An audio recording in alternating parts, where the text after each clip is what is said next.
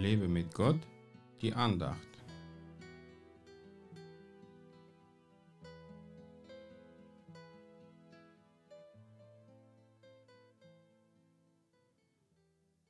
Wer nicht mit mir ist, der ist gegen mich.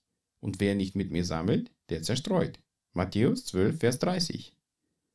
Wer nicht mit Jesus ist, wer ihn nicht als Retter und Gott erkennt, der ist gegen ihn.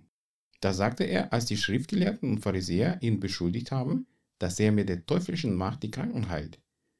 So mussten sich die Anwesenden entscheiden, ob sie ihm glauben und ihm nachfolgen oder dem Gerede der Schriftgelehrten und Pharisäer glauben und sich von ihm abwenden wollen. Vor dieser Entscheidung stehen auch heute viele Menschen, ob sie Jesus Christus persönlich nachfolgen oder humanistischen oder humanistischen und religiösen Ideologien nachlaufen wollen.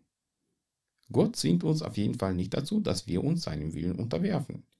Die Schriftgelehrten und Pharisäer haben es nicht erkannt, dass der Geist Gottes durch Jesus gehandelt hat, deswegen wollten sie mit ihm nichts zu tun haben. Sie waren voller Selbstgerechtigkeit und religiösen Stolzes. Sie glaubten ihrer eigenen Wahrheit und für die Wahrheit Gottes, die leibhaftig vor ihnen stand, waren sie verblendet. So sind heute viele Menschen für die Wahrheit Gottes total verblendet, weil sie mit vielen anderen Wahrheiten konfrontiert werden, die sie von ihrer Wahrhaftigkeit überzeugen wollen.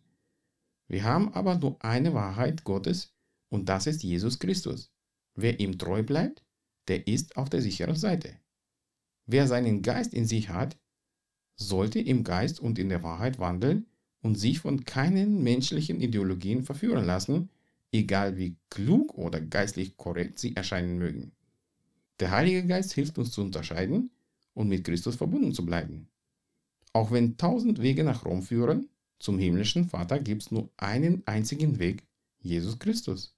Darum prüfe dein Herz, ob du immer noch mit Jesus oder vielleicht schon gegen ihn, gegen das Wort Gottes bist. Wenn du dich von ihm getrennt hast, dann suche wieder seine Nähe.